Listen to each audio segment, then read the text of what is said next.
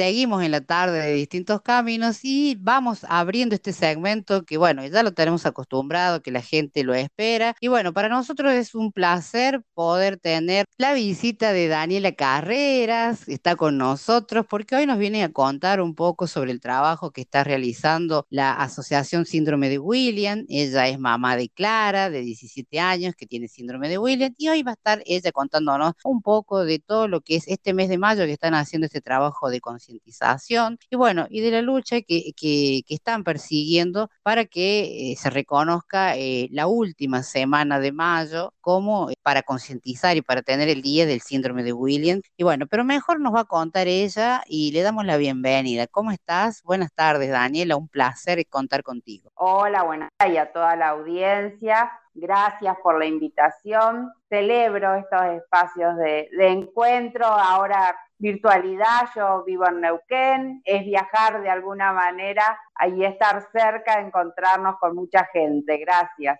No, muchas gracias a vos por eh, predisponer tu tiempo y bueno, y poder estar, esto es la parte buena que siempre rescatamos de la pandemia que nos hizo encontrarnos con la virtualidad y poder tener esta comunicación en red con toda la gente que de alguna manera trabaja y en este caso para visibilizar y concientizar acerca de lo que es el síndrome de Williams. Ustedes ya son amigos de la casa, pero nos pareció muy importante poder traer esta campaña que ustedes están llevando adelante en todo lo que está haciendo el mes de mayo, que ya casi está terminando, y contar las acciones que están llevando adelante con este motivo. Bueno, la Asociación Argentina del Síndrome de William en, en general funciona en Buenos Aires porque es donde más gente vive y donde más personas hay con síndrome de William, pero con una mirada federal en todo el país se promueve que el mes de mayo sea un mes de concientización y visibilización del síndrome porque no es muy conocido y es importante generar acciones que, permitan conocerlo, ubicarlo, que se difunda fundamentalmente por esto que, no es muy conocido y que se entiende de acuerdo a las estadísticas que hay muchas personas que no tienen un diagnóstico y tener un diagnóstico es importante para poder, eh, bueno, acompañar los procesos de crecimiento de esas personas desde lo técnico, desde la familia, desde su crecimiento. Entonces, bueno, se ha tomado en todo el país a, partir de la iniciativa de la Asociación Argentina del Síndrome de William el mes de mayo para impulsar una ley donde eh, se instala estas eh, acciones para, bueno, generar ya sea campañas de difusión, em, entrevistas radiales como esta, conversatorios, espacios donde eh, aparezca el síndrome de William como, como tema. Totalmente. Em, según se dice que esta enfermedad, no sé si es la palabra enfermedad porque muchas veces uno no la cataloga como enfermedad, pero bueno, es un síndrome y en realidad está dentro de lo que se dice de enfermedades poco frecuentes, poco conocidas por esto. Y este es el tema de que ustedes persiguen estas campañas que vienen realizando, porque no es solo del mes de mayo, ustedes tienen un trabajo continuo en, la página y viven subiendo todo lo que es las, las actividades que realizan, los encuentros, y esto es la parte buena. Y bueno, la idea es esto de concientizar y visibilizar acerca de lo que es el síndrome de William. Contame, eh, Daniela, eh, ¿qué es el síndrome de William también? Para que la gente, como siempre decimos, el público se renueve por ahí no tienen muy en claro, entonces me gustaría que lo cuentes un poco. Bien, eh, el síndrome de William es una condición genética, una característica de distintas personas que por una cuestión aleatoria no está definido eh, por qué sucede eh, al momento de la gestación, se juntan, es muy técnica, los médicos podrían dar otra, otra explicación, pero bueno, falta información en lo que el cromosoma 7 y genera ciertas características de las personas. Cuando se habla así como de síndrome, se ponen que van a esas personas, porque tienen esta particularidad en su composición genética, pueden tener algunos rasgos comunes, digamos, decir su cara, como podemos llevarlos a las personas con síndrome de Down, que son, decir, son todas medias parecidas, bueno, si las personas con síndrome de William también tienen fisonomía similar, tienen características conductuales similares, en general son muy sociables, eh, les gusta mucho la música, van a tener cuestiones físicas con respecto a cardiologías típicas de, las personas con síndrome de Williams, ah, pueden surgir cuestiones renales. Esto no quiere decir que en todas las personas se van a dar, pero hay muchas posibilidades por esa condición genética que se den. Y como vos misma te, te ibas corrigiendo, no es una enfermedad, es una condición. Yo siempre digo, Clara es una nena sana, tiene síndrome de William, pero la verdad que hemos ido muy pocas veces a una guardia por una urgencia, no hay una cuestión de enfermedad. Y,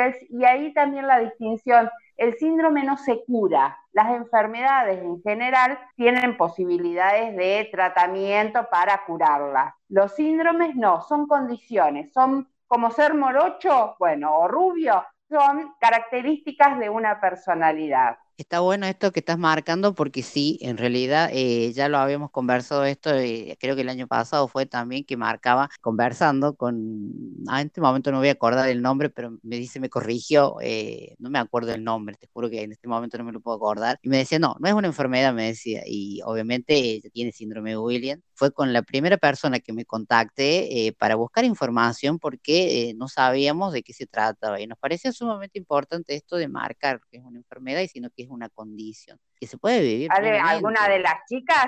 ¿Alguna de las chicas de la asociación? Sí, tiene que ver con una cuestión cultural, ¿no? La discapacidad muchas veces está asociada a la situación de enfermedad.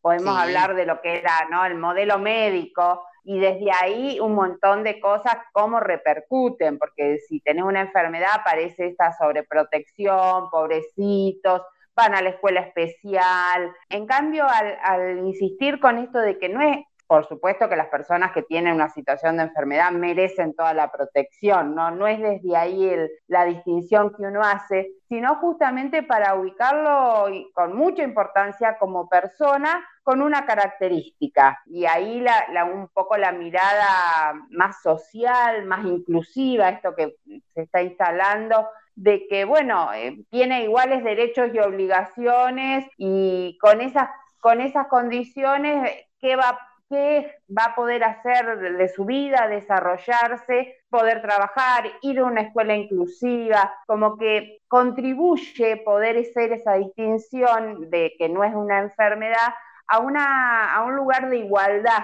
en, en, la sociedad. Por eso a veces se insiste de tanto. Totalmente, y así todo, para las personas que tienen alguna enfermedad o que tienen alguna condición, también el tema de, ubicarlo socialmente y ser parte de un todo. No es solamente porque tengas una enfermedad tenés que quedar excluido. Hablamos de la inclusión para todos por igual, no es solamente de, casos puntuales o esto de la discapacidad. En fin, lo que se busca, o por lo menos lo que perseguimos muchos, y por, por lo menos de mi parte que estoy en el medio de comunicación, es traer esto de la inclusión y que sea una verdadera inclusión genuina para todos por igual. Ya sea que tengas una enfermedad, ya sea que tu condición sea, por ejemplo, la de tener el síndrome de William o, fuere. La idea es esto. Socialmente, la gente eh, tiende a asustarse ante lo desconocido y, crea como unos conceptos erróneos acerca de, lo que fuere, llámese enfermedad o condición o discapacidad. Entonces eso es lo que por ahí tenemos que rebatir y trabajar. Y esto en su caso también, eh, la asociación persigue esto también, de que la gente conozca porque no todo el mundo sabe. Tal cual, por eso conversar, concientizar,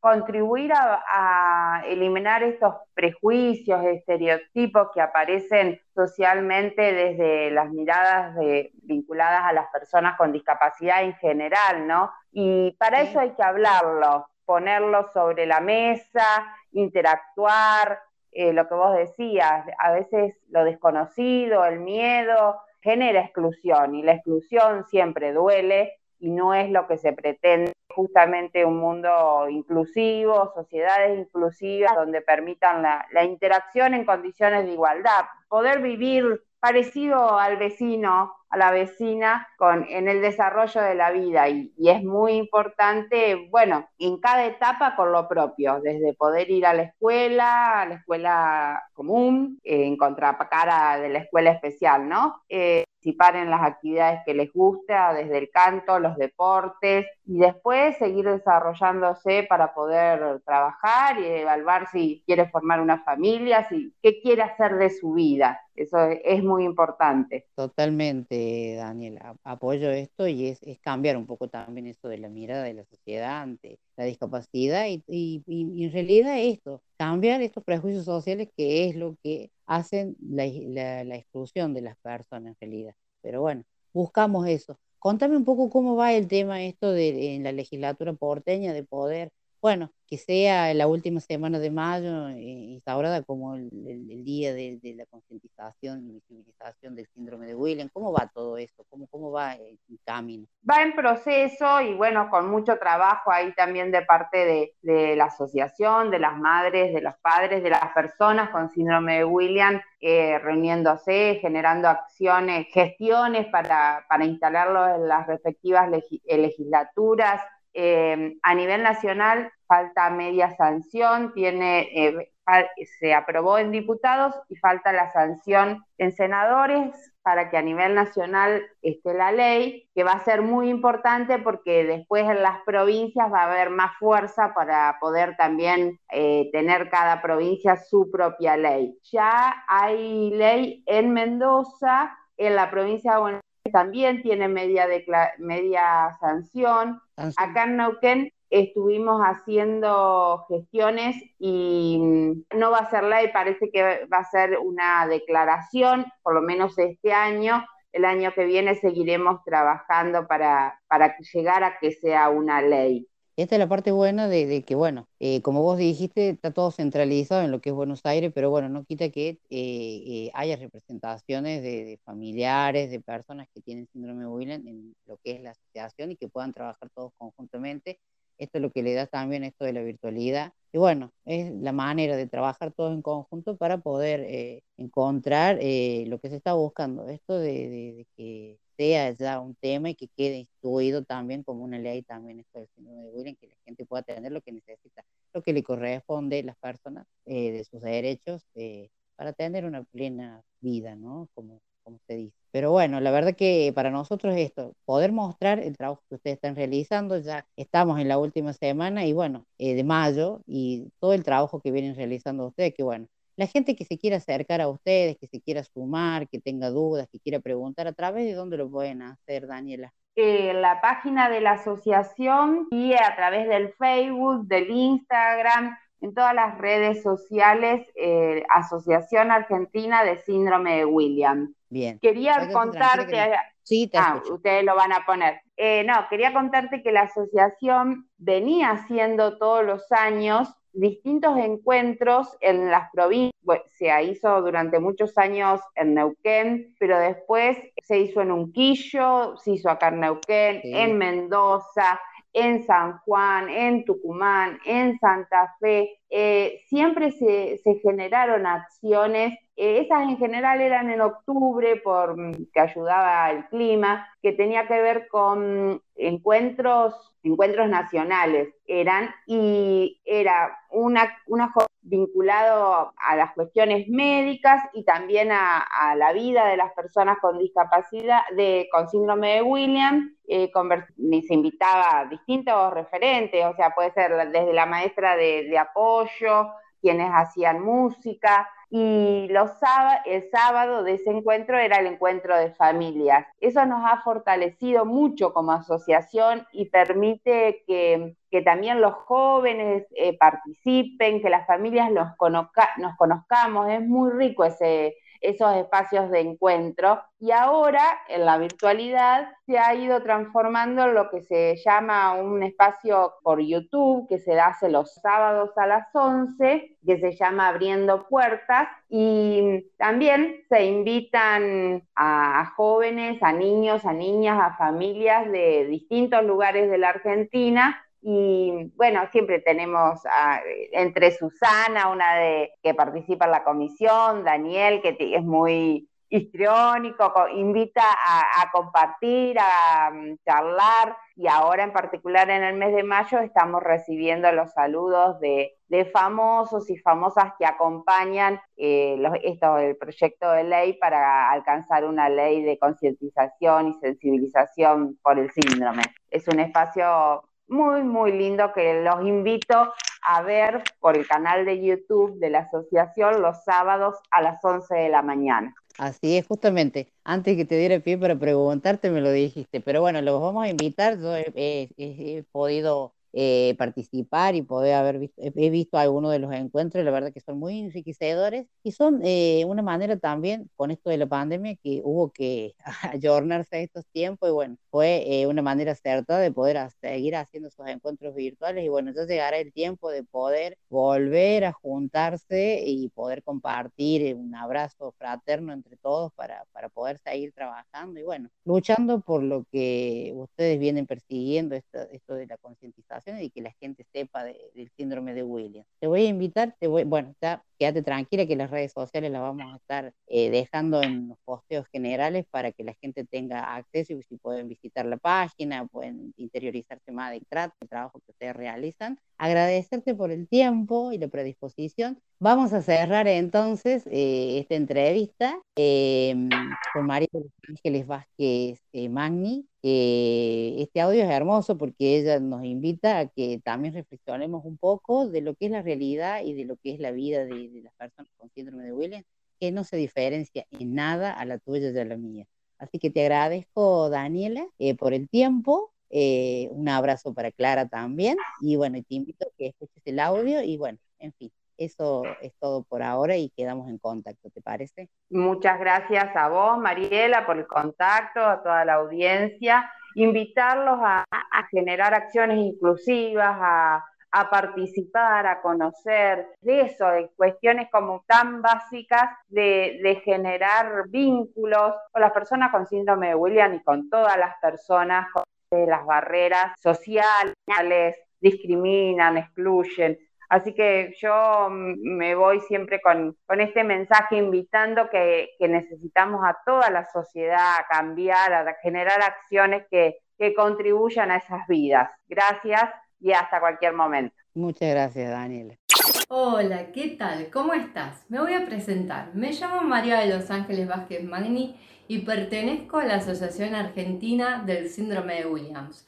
¿Qué es el síndrome de Williams? El síndrome de Williams es una condición humana genética que trae muchas dificultades físicas, pero también trae muchos talentos y muchas virtudes. ¿Sabes por qué? Porque si queremos, podemos. Este mes de mayo, que es el mes mundial del síndrome de Williams, no tenés escapatoria. Vení, vení, comprometete y quédate con nosotros. Seguinos en todas las redes sociales y muy especialmente en el canal de YouTube de la Asociación Argentina del Síndrome de Williams, Abriendo Puertas. Y ahí vas a conocer todas las virtudes, todos los talentos y vas a aprender muchísimo más sobre el síndrome de Williams. De mi parte, un abrazo, un beso muy grande y en época de pandemia, un abrazo enorme, enorme. Muchas gracias. Chao, chao.